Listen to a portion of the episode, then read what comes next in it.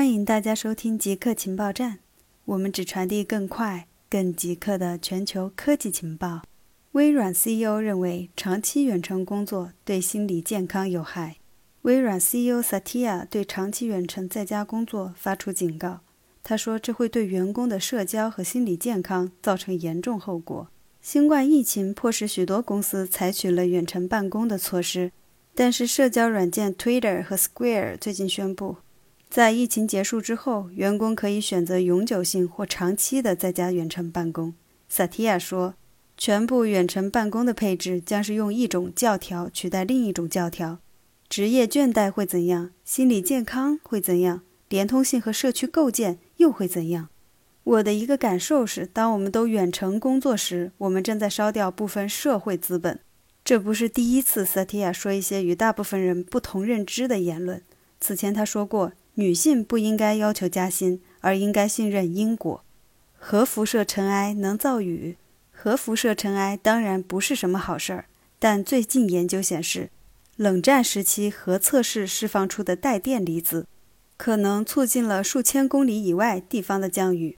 原因是空气中的电荷会将水滴凝结起来，形成降雨。核辐射尘埃会对大气层产生微妙的影响。放射性衰变过程中释放出的带电离子会碰撞周围的原子和分子，产生更多的带电离子。这些带电离子吸附在尘埃和水滴上，有时候会让水滴大到足以降落到地上。科学家分析了冷战时期的降雨记录，发现当核辐射尘埃高于平均水平时，云更可能变厚，也更可能降雨。中心南方获得二十二点五亿美元增资。中国最大芯片厂商中芯国际发表公告称，国家集成电路基金二期以及上海集成电路基金二期对中芯南方分别注资十五亿美元和七点五亿美元。这彰显了中国进一步加大对本土芯片厂商的扶持力度。增资结束后，中芯控股持有的中芯南方股份将从百分之五十点一稀释到百分之三十八点五幺五。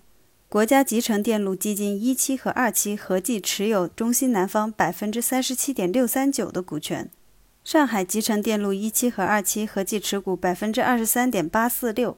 中芯南方是一间十二英寸的晶圆厂，主要满足中芯国际十四纳米以及先进工业节点的研发和量产计划而造。目前产能已经达到每个月六千片，目标产能是三点五万片每个月。投资总额达到一百二十点四亿美元。以上就是本期节目所有内容。固定时间，固定地点，我们下期再见。